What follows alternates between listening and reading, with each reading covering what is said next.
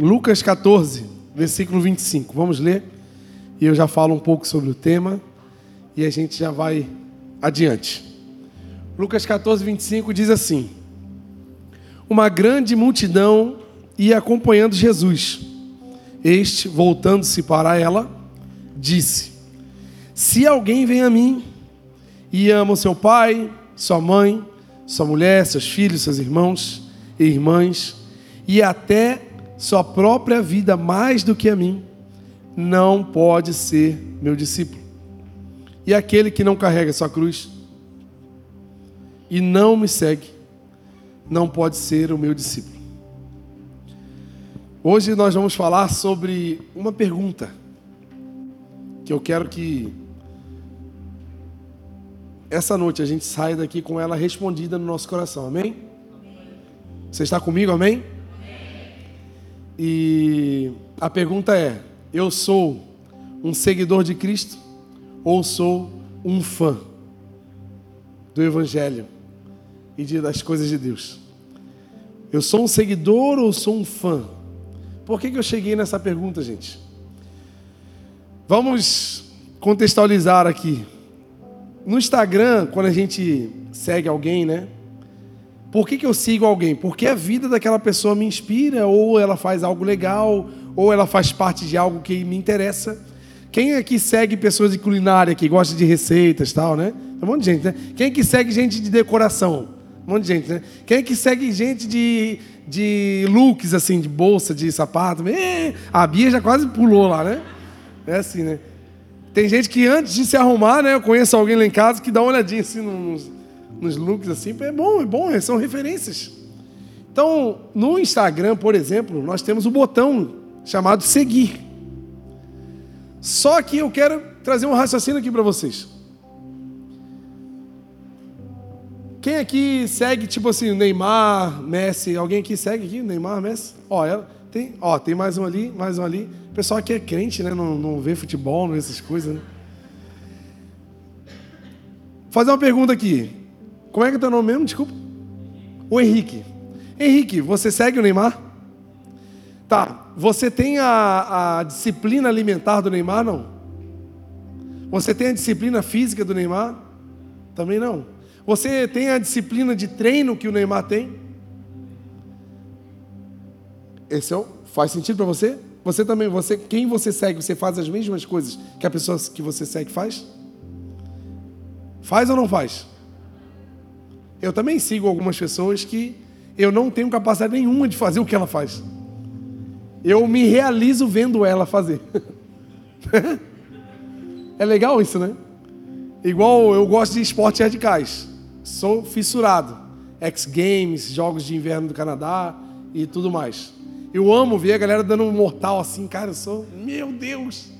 Mas eu não boto nem um skate no pé. Tenho medo.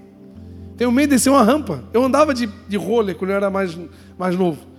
Mas aí eu fiquei vou ficando velho, engordando, assim, a gente fica com uma dificuldade assim, física, não sei porquê. Eu comecei a ficar com o corpo meio duro e não consegui mais andar, vendi o meu roller. Fiquei com raiva, vendi meu roller até agora 2020. Mas eu gosto de assistir. Por quê? Aquilo me inspira. Só que a palavra seguir, ela é diferente desse aspecto em, no qual nós vivemos. Porque a palavra seguir, ela significa é, seguir os passos, fazer o mesmo, na mesma velocidade. Seguir é fazer as mesmas coisas.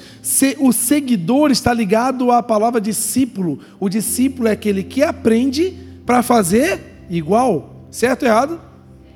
Certo ou errado? Então, você concorda comigo que se tivesse o botão fã junto com o seguir, não seria, não faria mais sentido? Porque assim, ó, cara, eu só vou seguir no Instagram aquele que eu teria capacidade de seguir. Se eu não tenho capacidade de seguir essa pessoa, eu sou apenas um fã dessa pessoa. Então eu sou um fã do Neymar, porque eu assisto, eu gosto de ver eu gosto de ver a, a, o que ele faz, a vida, as viagens, as coisas, é, os tênis que ele lança lá, a, chute dele, a, cobrança de falta, eu gosto de ver os treinos, eu gosto, eu sou um fã, porque eu não tenho capacidade nenhuma de acompanhar o estilo de vida que ele vive. Faz sentido agora, Henrique? Se tivesse um botão de fã, tu mudaria agora? Faz todo sentido? Para mim também. Só que não tem esse botão. Então, no fim, esse nome seguidor para nós acaba mudando o sentido. E nós nos consideramos seguidores de Cristo. Porém, se for pensar nesse raciocínio, nós estamos um pouco longe da realidade de um seguidor. Estamos mais parecidos com um fã do Evangelho. Estamos mais parecidos com um fã do grande Filho de Deus que andou nessa terra e trouxe um modelo de vida, trouxe um lifestyle. Muito legal, legal de ver, difícil de viver. Mas, e ele estava aqui, se você ler o capítulo todo, 14, você vai perceber que teve vários diálogos. Jesus estava falando, Jesus curou um homem hidrópico, que era um homem inchado, né? E ele foi lá e curou na hora e tal. E quando ele, depois que ele cura esse homem inchado, ele fala uma coisa, ele fala assim: é, quando você for numa festa, assim, num, num lugar, procure não sentar nos primeiros lugares, porque talvez vai chegar alguém mais importante do que você e vai ter que pedir licença para você sair, para essa pessoa sentar. Então é vergonhoso a gente achar que tem que sentar logo no primeiro lugar. E é me... seria melhor se você estivesse sentado mais atrás e a pessoa vem cá, senta aqui. Por que, que ele falou isso? Tinha um código dentro disso. Por que, que ele falou isso exatamente depois de curar um homem inchado? Porque ele estava falando para os religiosos inchados de orgulho, que se achavam melhor do que os pecadores e ele estava falando, cara, você se acha melhor, então você quer sentar nos primeiros lugares. Mas tem pessoas que serão mais importantes, que são aqueles que eu vou buscar, os pecadores, os coxos, os feridos. Eles vão sentar na primeira cadeira. Então, assim, não se sinta melhor e mais importante, porque você é quem é, porque você está nessa função, nesse cargo. Você tem essa possibilidade, mas seja humilde. Então, aí ele vai falando, porque ele está tentando dar uma, uma funilada, né, uma filtrada no povo que estava escutando ele, para chegar nos seguidores. Porque estava todo mundo seguindo, estava todo mundo atrás de Jesus, porque é legal estar tá perto de alguém que está bombando, não é verdade? Se o, por exemplo, assim, se é uma pessoa famosa, quem, quem trabalha em loja assim vai, vai saber o que eu estou falando. Chega um famosaço assim, ó, na sua loja. Como é que os vendedores vão, vão, vão atender? Meu Deus, ai, nem cobra, né? Toma isso aqui um brinde para você. Porque o cara é uma pessoa normal. Vai eu lá nessa loja, nem desconto me dá. Ó, quem, quem falou? Ó, qual é a tua loja, por favor, meu? Porque nós temos essa, essa questão. E, e, logo depois Jesus fala sobre uma festa, que ele falou que o Senhor ia fazer uma festa e pediu para o servo buscar pessoas. E as pessoas estavam ocupadas com. ia ter um casamento, não ia poder ir na festa. Depois uma pessoa tinha uns bois lá e tinha que cuidar. Outro tinha uma grama para cortar. Outro tinha um sei o que lá e estava todo mundo ocupado. Aí o servo chegou em casa e falou assim: Ó, ninguém deu para vir na festa, está todo mundo ocupado. Ele falou assim: pá, então vai nos becos, nos valados, nos lugares mais terríveis, pegue quem tiver doente, coxo, pegue todo mundo e bota aqui dentro, porque e eu quero que encha a casa desse povo, que não tenha mais lugar nenhum para aqueles que não quiseram vir para a festa. Ele estava falando de novo daqueles que tinham possibilidades de estar desfrutando das coisas de Deus. E porque eles estavam com os olhos desviados nas coisas terrenas. Quando Jesus convidou para uma festa, eles estavam tão ocupados com a vida terrena que não tinham agenda para receber Deus. Mais uma peneirada no seguidor. Ele estava ali. Depois ele falou assim: ó, e quando você fizer uma festa? Aí de novo ele volta naquele assunto dos fariseus. Quando você fizer uma festa, não chame aqueles que podem te retribuir. Chame aqueles que não podem, porque eu vou recompensar vocês. O que ele estava dizendo? Sabe quando alguém te chama para jantar na casa dessa pessoa? Pode me chamar, gente, eu estou disponível. E a gente sai com um sentimento de dívida, na é verdade? Tipo assim, meu Deus, a Lu fez uma canjica. Que eu fiquei assim, a gente tem que fazer um jantar para eles lá em casa. A gente fica assim, não é verdade? Aquele sentimento de retribuição é normal. Só que ele estava falando assim, ó, chama quem não pode. Então assim, ó, por quê? Porque A religião da época de Jesus estava formada por, pelo clube do Bolinha Gospel. Das pessoas que poderiam se dar bem umas com as outras, eles estavam esquecendo dos pobres, dos, dos doentes, dos famintos, estavam vivendo só entre eles. Então por isso que ele falou, cara, para de chamar só o clube do Bolinha, chama quem não pode. Quem que ele estava falando? Chama aqueles que não estão dentro desse grupo. Ele estava fatiando ali, estava preparando. Aí ele começou a andar, e do nada ele olhou para trás. A Bíblia fala, ele olhou para trás e falou assim: agora eu vou dar uma sacudida na roseira. A rosa que ficar estão comigo. Ele falou assim: ó, é o seguinte, ó, para vocês aí. Seguinte, se você não está preparado para perder tudo na sua vida, se você não está preparado para abandonar tudo que você tem, para me amar acima de todas as coisas que você tem na sua vida, me desculpa, mas vocês não, eu não considero vocês meus seguidores. Ele falou. E o povo ficou, meu Deus, e agora? Porque, por que ele estava falando isso? Porque a gente consegue fazer uma carinha de crente legal. A gente consegue, aleluia, né? A gente consegue assim. Só que Deus sonda os corações. Ele sabe as intenções do nosso coração. E ele não se engana com carinho de crente. Quantos carinhos de crente já fiz, Jesus? Me perdoa. Estou aprendendo. Ou essa palavra está me ensinando, está me, tá me lapidando. Porque eu tenho que ter um comportamento. Qual é o comportamento do seguidor? O comportamento daquele que você segue, não o meu. Não é o meu estilo de vida, não é o que eu escolho, não é o caminho que eu quero, não é o jeito que eu gosto. Será que eu estou vivendo uma vida do jeito que eu gosto? Não é pecado, mas não é o jeito que Jesus está vivendo.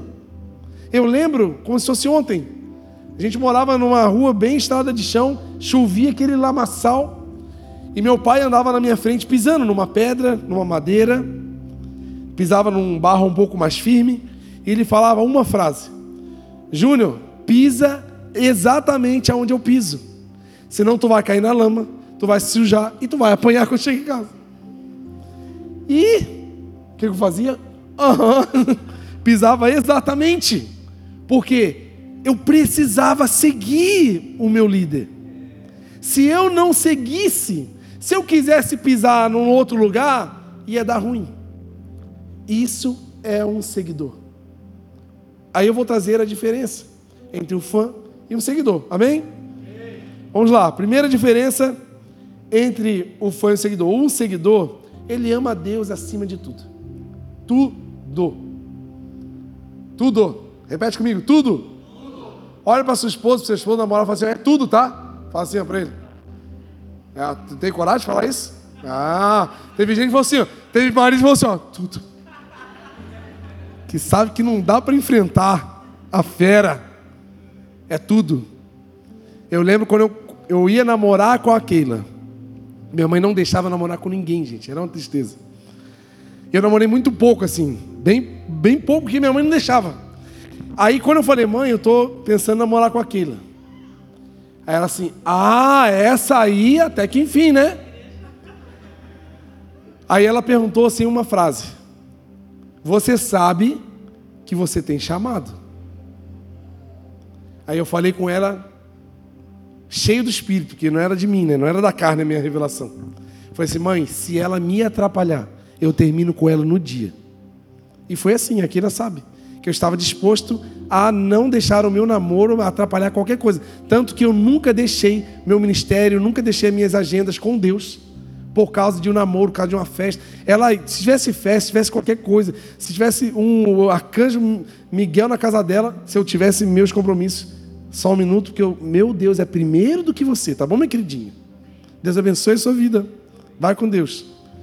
Tanto que ela se inspirou nisso e ela começou a me acompanhar nos meus compromissos. Eu lembro que a gente era regente de coral, era regente de coral na época, e a gente saía muito para fazer os corais e tal. E ela junto comigo, ela canta e daí ela me ajudava.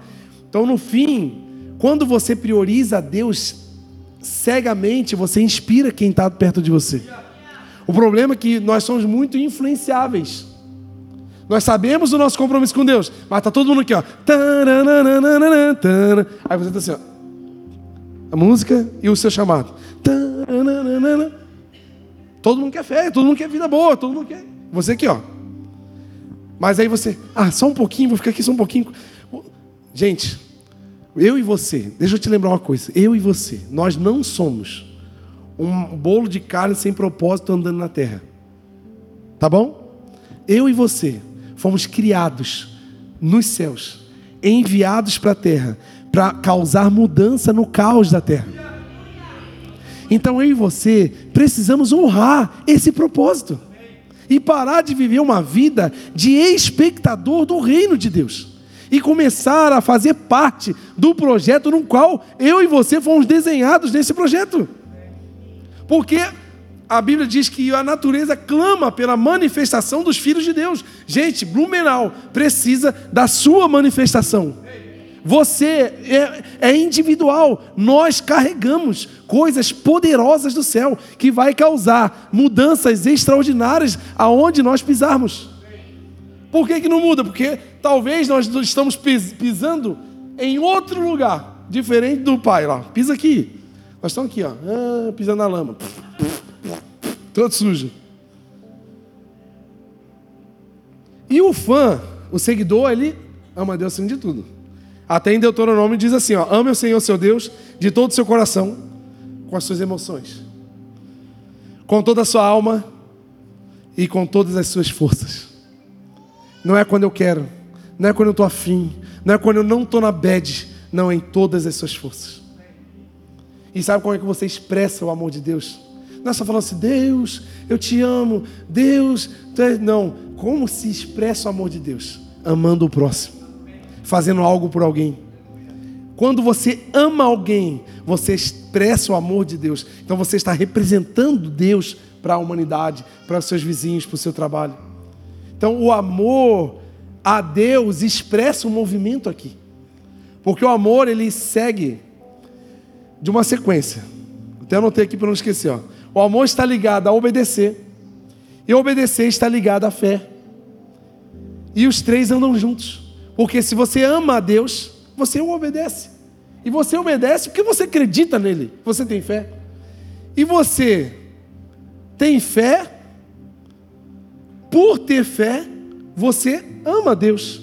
E por amar a Deus, você também o obedece. Então, não tem como esse triângulo do relacionamento com Deus, ele é fechado.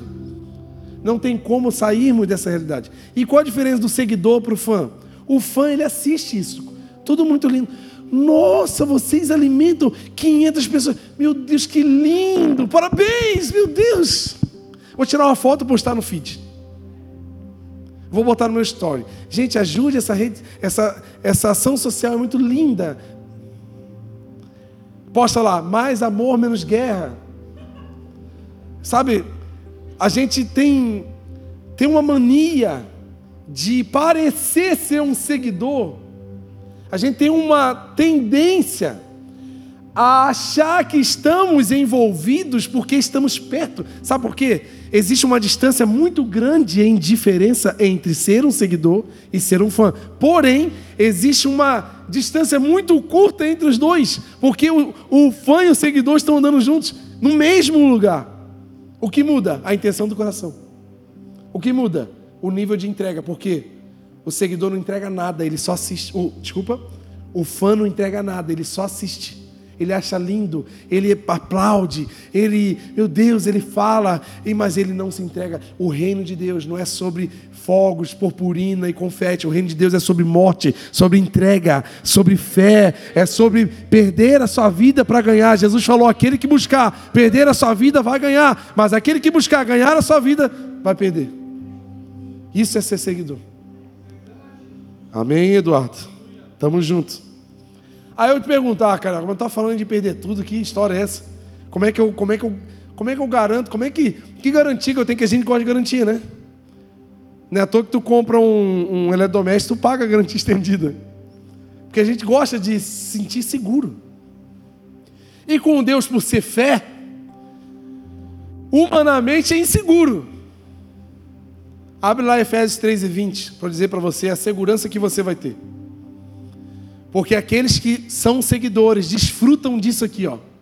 Aquele que é capaz de fazer infinitamente mais do que tudo que pedimos e pensamos. Eu quero dizer para você, se você virar um seguidor hoje, você vai começar a agradecer de coisas que você nunca nem pediu para Deus.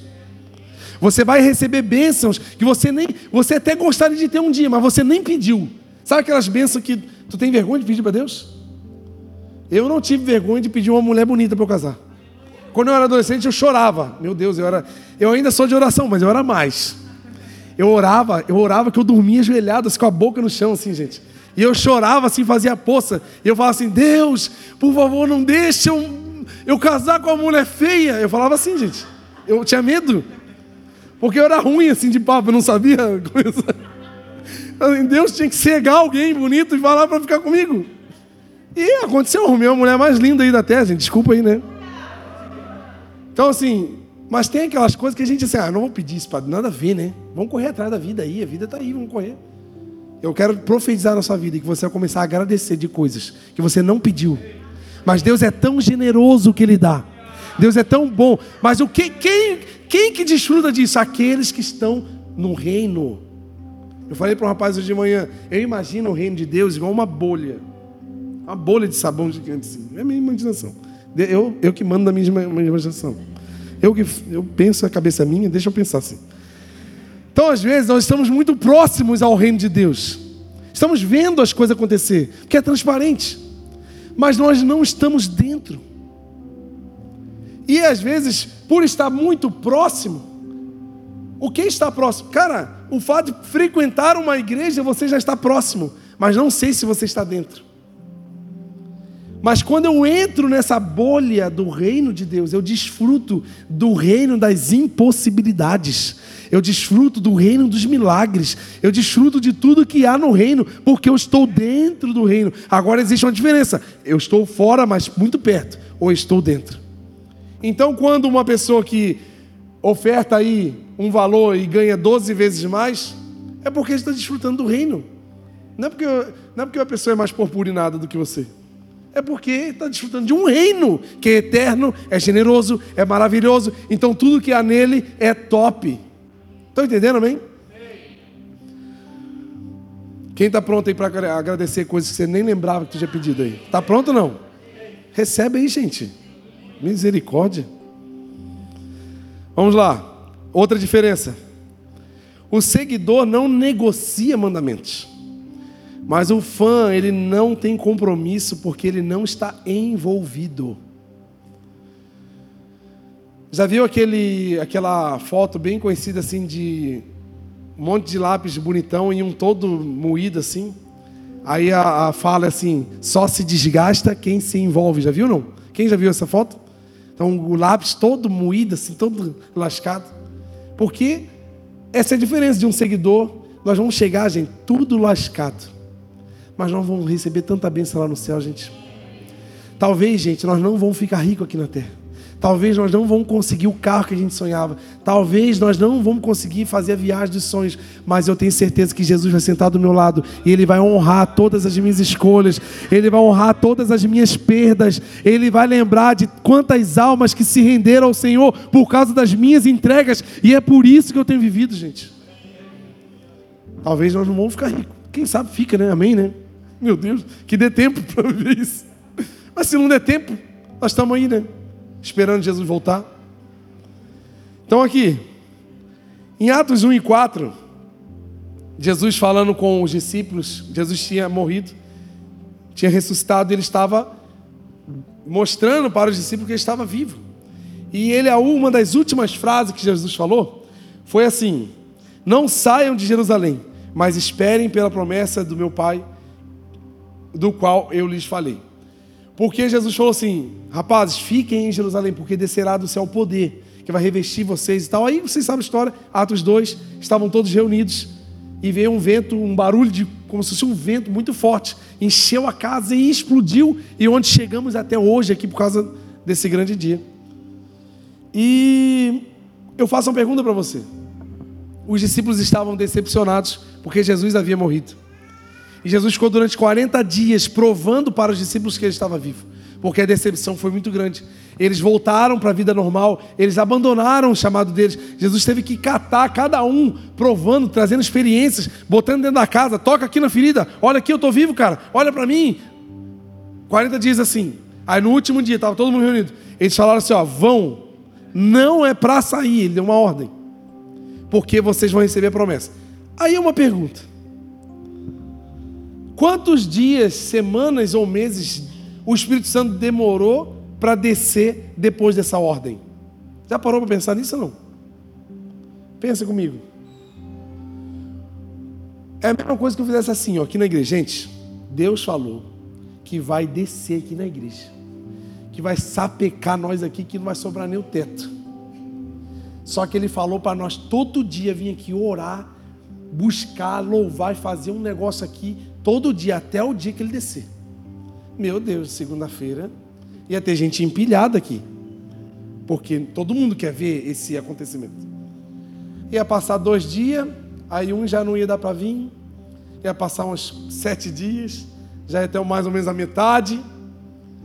Quem sabe 15 dias, só tava aqueles doidos que gostam de orar mesmo, de verdade. Ia diminuindo. Certo ou errado, gente? Estou falando alguma mentira aqui, não. Quantos dias demorou para o Espírito Santo descer em Atos 2 depois dessa ordem? Não sei. Mas uma coisa eu sei: que eles obedeceram a Jesus. E por eles obedecerem a Jesus, eles desfrutaram do maior evento espiritual que aconteceu no planeta Terra, que marcou a vida deles e a minha até hoje. Então a obediência de um seguidor, ele marca gerações e marca a humanidade. Porque quem sabe os fãs foram nos primeiros dias. Ó, vai vir a promessa embora, vamos lá orar, bora, eu tô dentro, cara, tô, tô contigo, vamos embora, vamos. Primeiro dia. Segundo dia, o fã já não. Ah, não. Ah, sei lá, né, cara, tô com outras prioridades aí na vida. Gente, quando alguém vem com essa, essa frase para mim, dentro de mim assim vem uma frase assim, ó, tá morto. tá morto e não sabe. não, tô com outras prioridades aí, tô buscando algumas coisas aí. Aí só fala assim, meu Deus, abre esse coração para falar alguma coisa, porque a pessoa já vem com o coração fechado para isso. Eles ficaram, gente, obedecendo o seguidor. Ele fala assim: Cara, eu não vou negociar. Jesus falou para eu ficar em Jerusalém. Eu não tiro o pé daqui até a promessa acontecer. E aconteceu, e eles desfrutaram. Quem sabe você e eu não desfrutamos de algumas promessas que Deus fez, porque a gente não sabe ficar onde Ele mandou a gente ficar. Agora eu trago outra história para você. O contrário. Abre lá Gênesis 22 e 2.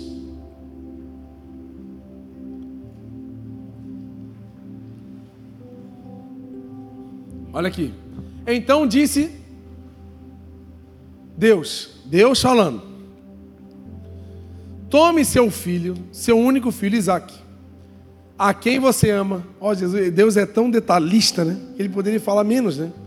Parece que ele diz assim: ó, que negócio que tu mais ama e vá para a região de Moriá, sacrifique-o ali como holocausto, num dos montes que eu indicarei. Segura aí.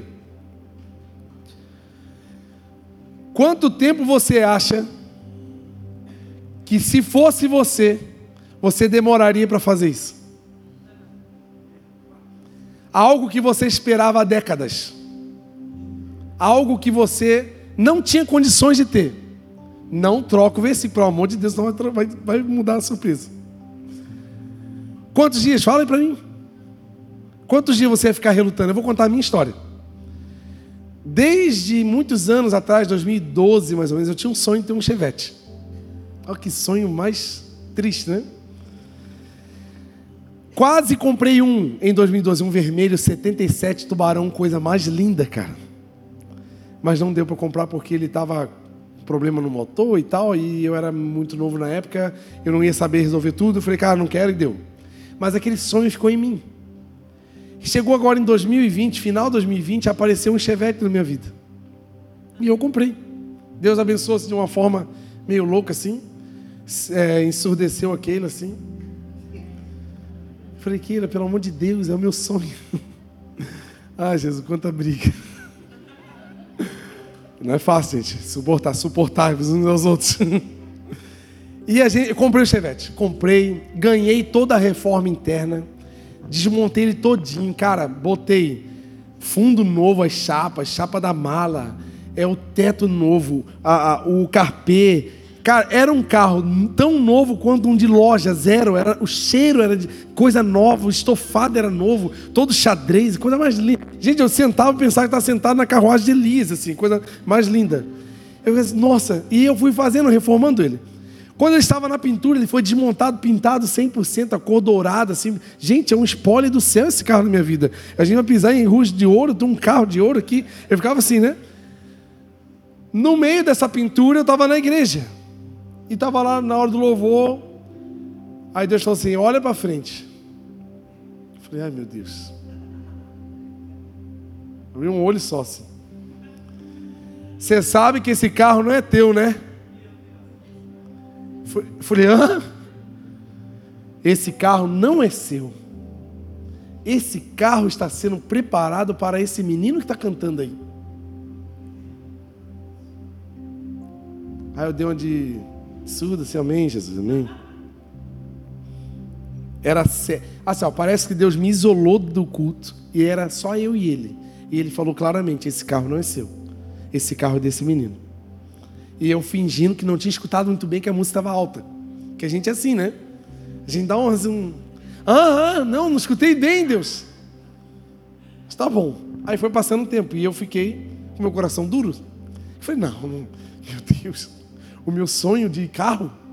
Meu sonho, e é um sonho tão barato. Jesus tem tanta gente, tem tanto dinheiro, tanto carro. Só que é o meu Chevette. Um carro para incomodar os outros ainda. Que eu amava tanto Chevette que as incomodações de Chevette, para mim estava pago. Falei, mas tudo bem. Aí o carro saiu da pintura, pronto, novo, rodas novas, cinco pneus novos, do mesma marca, pelinhos, aquela coisa de carro lindo, maravilhoso. E eu consegui uma garagem fechada, que carro velho não pode pegar chuva, sabe? Gente, carro velho é uma tristeza. Só tem que amar muito. Consegui uma garagem num apartamento de um amigo meu que ele tinha comprado para negociar e estava terminando.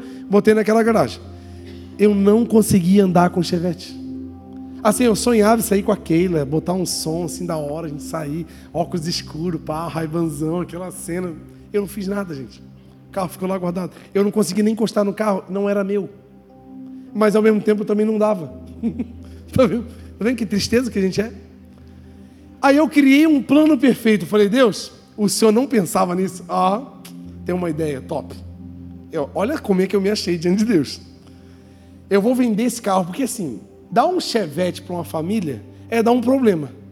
Então eu vou vender esse carro. Eu comprei esse carro por mais ou menos uns 6 mil. Ele estava valendo já uns 20, 21, 22. Vou vender esse carro. Aí eu compro um Corsinha bem bonitinho, mando dar uma, uma geral, lavar por dentro, por fora, encerar, fazer elétrica, mecânica. Vou deixar esse carro tinindo.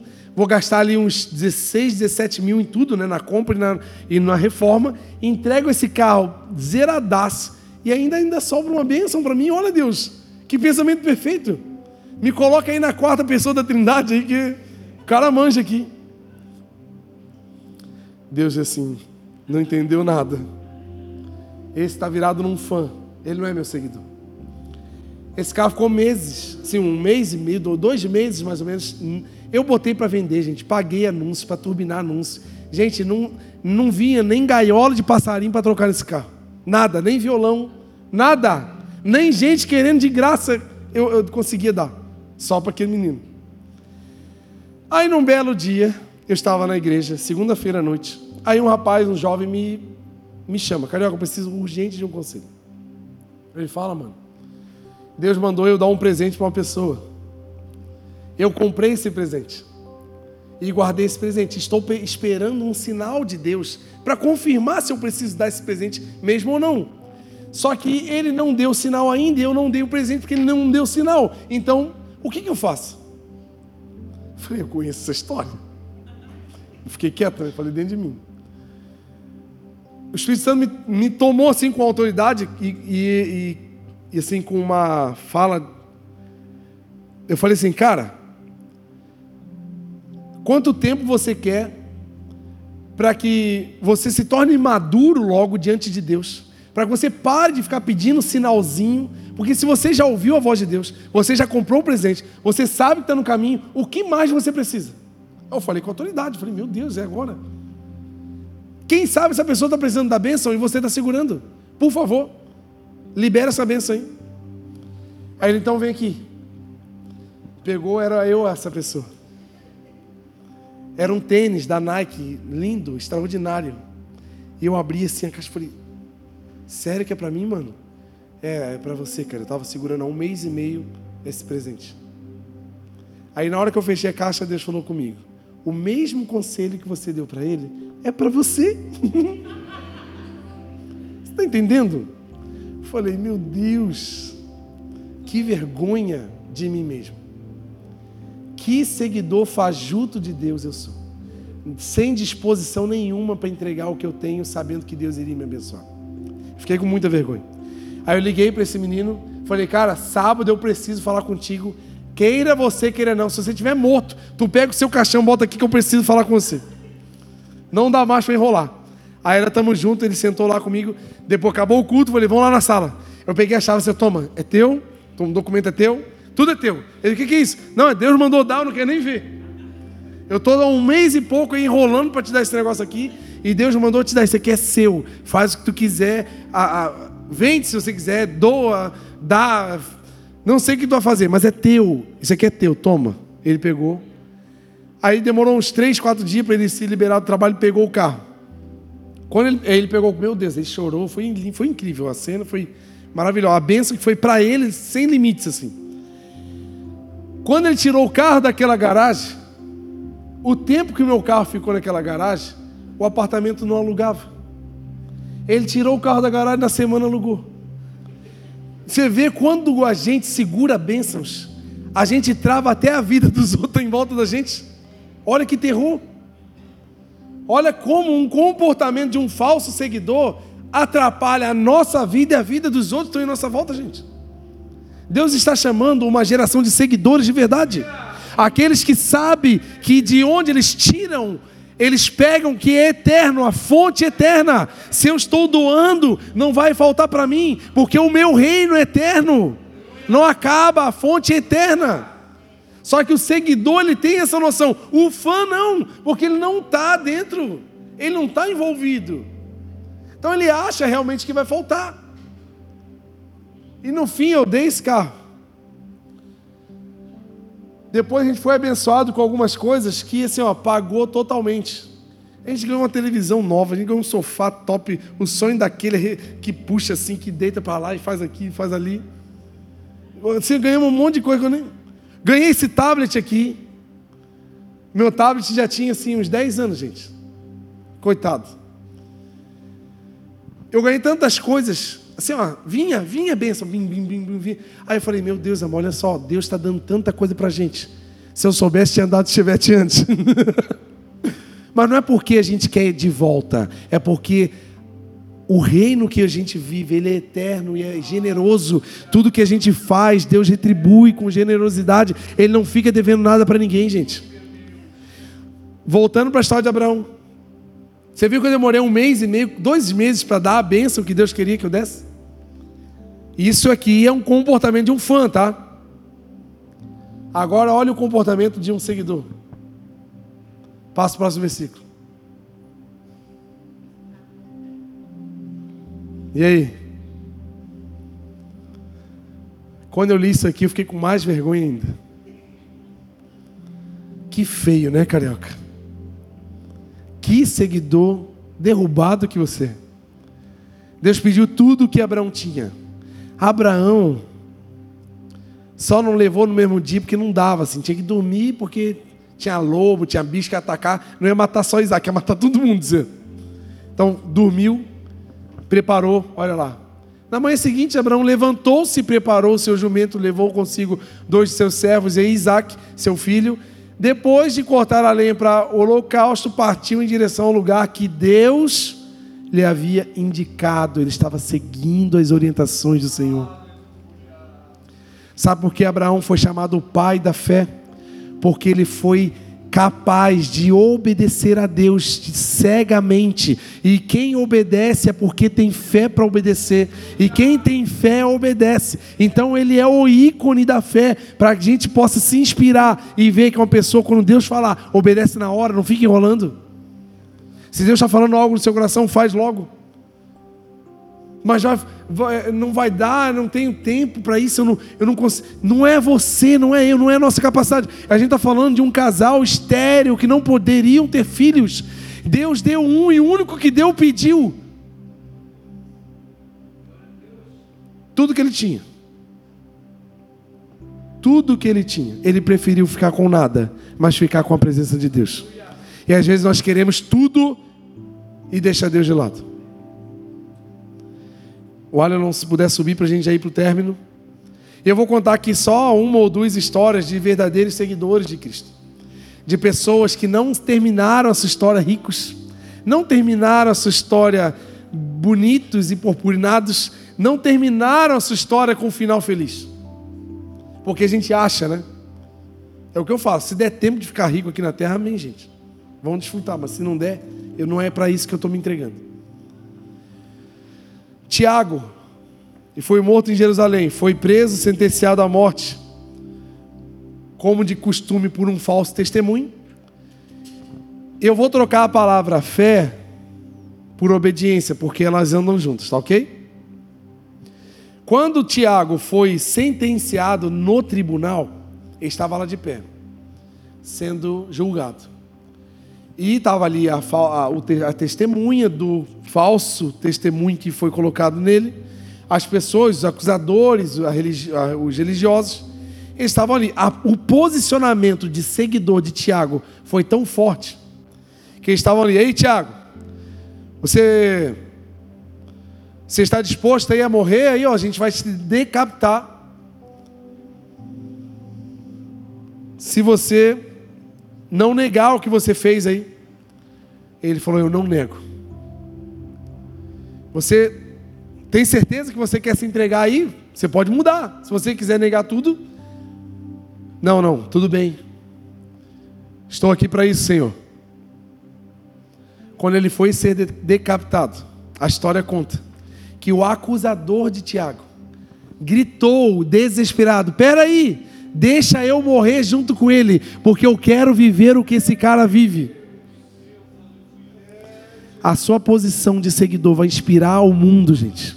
A sua posição de seguidor de Cristo vai inspirar a sua família. A posição de seguidor de Cristo vai inspirar as pessoas do seu bairro, do seu trabalho. Não tenha medo de perder, porque aquele que perde vai ganhar. Foi tão tão inspiradora a, a certeza que Tiago tinha em obedecer a Deus, que o acusador pediu para morrer junto. E olha aqui o André, irmão de Pedro, ele foi numa cidade pregar o evangelho e as pessoas estavam se convertendo. E o rei criou um decreto que fosse crime se converter a Jesus e tal, ao evangelho. E André foi em defesa ao povo para pedir que o rei parasse de perseguir, prender e matar aqueles que estavam seguindo os mandamentos de Jesus. E o rei se irou e prendeu André. Quando André estava sentenciado à morte e morte de cruz, ele estava ali esperando, sentenciado, ele ia morrer crucificado. E os homens estavam trazendo a cruz para ele ser crucificado. E André, e André, nesse momento, ele compôs uma música. Vou ler aqui para vocês. Ó cruz, tão bem-vinda e esperada. Com toda a minha vontade, alegremente vou ao teu encontro. Quantos de nós estamos fugindo do sofrimento? Quantos de nós estamos nos esquivando do compromisso? Ele estava indo com a vontade e alegre. Como um discípulo daquele que também um dia foi pendurado em ti. Quanto mais perto estou da cruz, mais perto estou de Deus. Quanto mais longe estou dela, mais me afasto do meu Senhor. Eu estou lendo depoimento de verdadeiros seguidores que não terminaram a sua carreira ricos e maravilhosos, viajando para Orlando e fazendo ah, todos os desejos terrenos. Eu estou, estou, contando histórias de um pai de família, quem sabe, que perdeu a sua vida, não viu seu próprio filho crescer. Eu estou contando histórias de jovens que não tiveram nenhuma oportunidade, talvez, de se casarem e montarem uma família, porque tiveram que se entregar pela causa de Jesus.